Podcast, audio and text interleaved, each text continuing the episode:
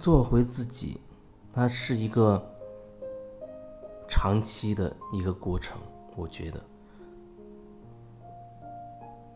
很多时候有人找我做个案的时候，其实其实有时候我真想说，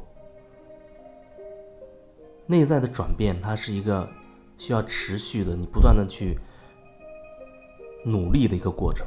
当然，到最后可能你会发现，所有的努力都是为了最终无需努力，所有的为都是为了最后的，好像是一种无为的状态，都是一种把自己不断的去清零的状态，然后你可以找到自己的灵感，按照你的灵感和你内心的那一一个直觉去行动。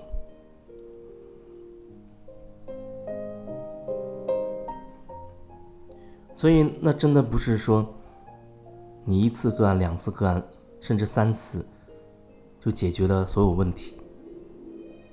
这恐怕会和你到底想要什么有关系。有人做了很多次了，他也收获了很多很多，而有的人一次就过。其实，在一接触聊几句。就已经很很有那种感觉在了，有那样的感觉在了，也确实会遇到一些头脑非常强大的人，就始终会用头脑在对话啊，说他自己的那些事情也好，想法也好，经历也好，加入很多头脑的思想里的那个东西。可是，在那个阶段，我也知道。他呈现出来这种状态，那就只能从当下的这种呈现出来的状态入手。可能在最开始我在给人做个案的时候，包括上课的时候，有时候还会带着一种想法，会觉得哦，要要帮别人，啊，要达到一个什么样的程度？比如说，让每个人可能多少都会有收获的感觉。可是很快我就发现，那还是最早的，好像想要想要帮啊，想要拯救啊之类的那种模式残留下来的东西。所以后来慢慢我不做任何设定，没有做任何设定。就像有一次，一个人的个案做的非常的急，后来选择一个一个比较嘈杂的一个环境当中，当时我还在想，这样的环境真的适合做个案吗？当然，最后还是决定试一下。而且在那个过程当中啊，在那个嘈杂的环境那个过程当中，一开始看起来好像都是他在讲，他在讲。两个小时，大概两个小时的时间，他可能讲了有将近一个半小时，甚至还不止。所以的过程当中，我一直在观察我自己，除了感受他，还还是我自己。我在想，哎，这到底是怎么回事？情我到底能够帮到什么吗？那时候确实对那种类型，在那个环境里，那种个案的方式会会有一点怀疑。但是呢，我也知道我要相信我自己的直觉。如果有感觉，我要表达，那我就说；如果没有感觉，的话，要么就听他说，要么就进入到一种静默的、深入去感受的状态。所以那一次，那大概两个小时的时间，我觉得一共我也没有说十几分钟话。我也不知道那样的一个状态会产生什么样的结果。可是隔了大概不到一周，他给我一个反馈，他说不可思议。他用了“不可思议”这样的一个词语来描述，那中间其实我只是凭我的直觉跟他说了一点和他的呼吸有关的我的感受，然后不到一周，他告诉我，说他那那个呼吸的状态，他以前练了十几年的瑜伽都没有调整过来，可是那一次，他就立刻。调整到哦，他一直就是想要的，他也知道，但是一直达不到的那那个感觉。所以那一次给我印象很深刻，让我更相信说，没有必要去预先设置一个一定要达到什么样的结果。只要我们很专注于那个当下，很多结果它自然就会发生，而绝不是我们头脑所想象的、头脑所以为的，甚至都不是头脑想要的那些东西，它自然就会发生。这里也会遇到一些头脑很强大的，他就是要解决他实际遇到的某一个问题，可是在我看来，我明白他的问题会涉及到他的很多思想里的点。那是个大工程，可是他却认为那只是一个问题，那是一个整体的一个很大的一个工程，涉及到他很深的模式，直觉上都是可以感受得到，可是又会觉得他很匆忙，那么就只有在那个状态之下，尽可能的我去感受，然后看一看有没有什么点可以有所突破。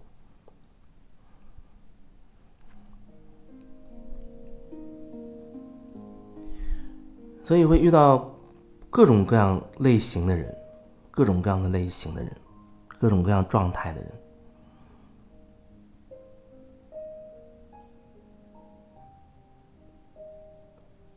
然后对我来说，最大的收获，或者此刻我想想得到的，就是没有什么需要预先设定的。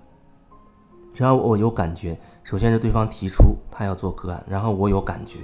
去做这个个案，那么就可以。其实从那确认开始，我就已经开始连接到一些东西了，就已经开始有各种感觉，有的感觉很明显，就像有的人在远程的时候，在正式连线前一小时左右，我就已经开始呈现出一种就像伤风感冒的状态，不停的打喷嚏，然后流清鼻涕，几次连线都是这样。可能最后第三次可能会好一些，然后他可能过阵子再做第二次个案的时候，头两次又会有这个症状，但是会轻一些。还有时候身体上会有各种反应，呃，跟有的人一旦连线，甚至连线之前开始之前就会觉得特别的疲惫，特别的困，就一种想昏昏欲睡的感觉。那每个人呈现的状态不一样。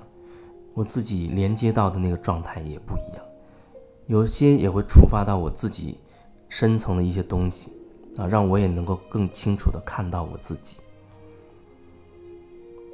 我也要想说到喜马拉雅上的那个“我是你的疗愈师”这名字，当时我起这个名字是觉得每个人看到这个名字，你不改变这个文字，你不发挥任何想象的话。你都会读出来，就是我是你的疗愈师，所以我这么表达，不知道你是不是能明白？我是你的疗愈师，从我的角度我是这样读，可是从你的角度呢，你也会告对我读我是你的疗愈师，所以那个疗愈它是双向的，它是双向的，看起来好像是你对我的信任啊，甚至是给我钱，然后让我来帮助你。实际上，对我来说，我有我自己的收获，所以它是一个双向的过程。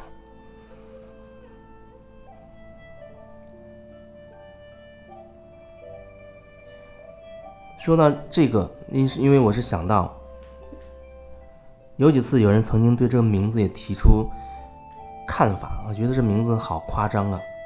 意思就是说，你有什么本事啊？你还要做我的疗愈师？凭什么？大概这种意思。所以你看，同样的几个字，不同的人他会有不同的感受，而实际上对我而言，我只是把它设置为我刚才所表达的那个意思，它是双向的。你是我的疗愈师，我是你的疗愈师，彼此是彼此的疗愈师，就是这样。然后有的人他还对“疗愈”啊这样的词语会特别的敏感，因为我暂时不知道用什么样的词语替换掉。而且我同时也觉得“疗愈”这个词也无妨，疗愈，因为对我而言，其实就是让你能够更看清楚你自己，你能通过我的协助找到你很多生活中问题的那个根源在哪里。有的可能找到了，它就会转化了，会清理了；有的可能它还需要时间去一点一点去融合。那依据每个人那个状态。和具体的情况而定，没有一个固定的标准。所以，那疗愈就是你看清楚了自己，然后在生活当中，你会觉得哦，自己可以生活的更轻松一点，更开心一点。你这可以叫做疗愈。因为原本对我来说，我也没有特别的区分，说什么是灵性啊，还什么是生活。之类的，只是有人他会提出这样的疑问，好像觉得灵性就比生活要高高一头一样。其实对我来说，灵性和生活是一样的，是一样的。灵性生活，灵性就是生活，只是让你在生活当中你更有更有觉察，你更能通过，还是你平常的生活，可能什么都没有改变，你只是多了一份觉察，你知道你在做什么，你知道你在说什么。你这样慢慢的，你就会多了一些选择，因为有时候我们无意识的说一些可能自己都不心甘情愿的话，无意识的做一些自己其实都不愿意去做的事情。可是当你开始能够把灵性融进你的生活，愿意在生活中多一些觉察，那你就会看到，哦，我正在说一些我自己都不愿意说的话。那时候或许你慢慢的就会有所选择，啊，这次我不说了。既然我不不想这样说，我就不说了。或者我知道我要说什么，那我就要说我自己真实的想法，说我自己的真实真心话，就仅此而已。这就是灵性生活，没有什么刻意要去区分开的，它是一个整体。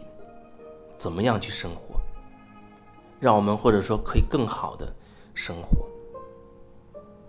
不然，对于很多人来说，他真的很有钱。我也遇到过那些几千万资产，甚至几亿资产。对我来说，那几亿、几千万都是很有钱的了。可是他们生活的真的是很痛苦，那就好像他把自己关在监狱里一样，反正经常会担心，经常会处在害怕和恐惧里。他会担心：哎呦，这些钱会不会被人偷啊？会不会有人来骗呢？时刻都处在这种恐惧里面，然后把自己的房子加了很多各种安保的措施，我觉得真的是很可怕。那不就是给自己打造了一个监狱，让自己住进去吗？每天还处在恐慌之中，花钱的时候也不开心。可是他会觉得，那他很渴望赚钱。后来深入去聊，他会发现，好像除了赚钱，他也不知道自己喜欢什么。也不是说就喜欢赚钱，是不知道自己还能做什么。然后我觉得真的很很伤心，有那么多钱，可是却不知道自己喜欢是什么；有那么多钱，可是不了解自己到底是什么样的状态，不了解自己到底真心喜欢什么，不了解自己的另一半，也没有办法。和自己的子女去真的、真心的去面对，真心的去相处，就像是个孤家寡人，四面楚歌，用金钱把自己跟外界完全的隔绝开。那你说那是快乐吗？有人告诉我说，他就就缺钱了，啊，好像有了钱他就能幸福、能开心一样。我也遇到过那样的人。一开始十几年前，他的确。是他说的那状态啊，他需要钱。可是随着时间的流逝，他真的赚了很多钱，几套房子，有又有车子，什么都不缺了。他还在告诉我，他真的很需要钱，有了钱他就开心，他就快乐了。那一路上他赚了那么多的钱，过程当中没有觉得他有多开心多快乐。也许像他自己所描述的，钱还赚的不够多吧。可是要。多到什么程度才觉得那够呢？生命整个生命全部都消耗在赚钱，然后让自己痛苦的这件事情上了。难道生命就没有其他的可能性吗？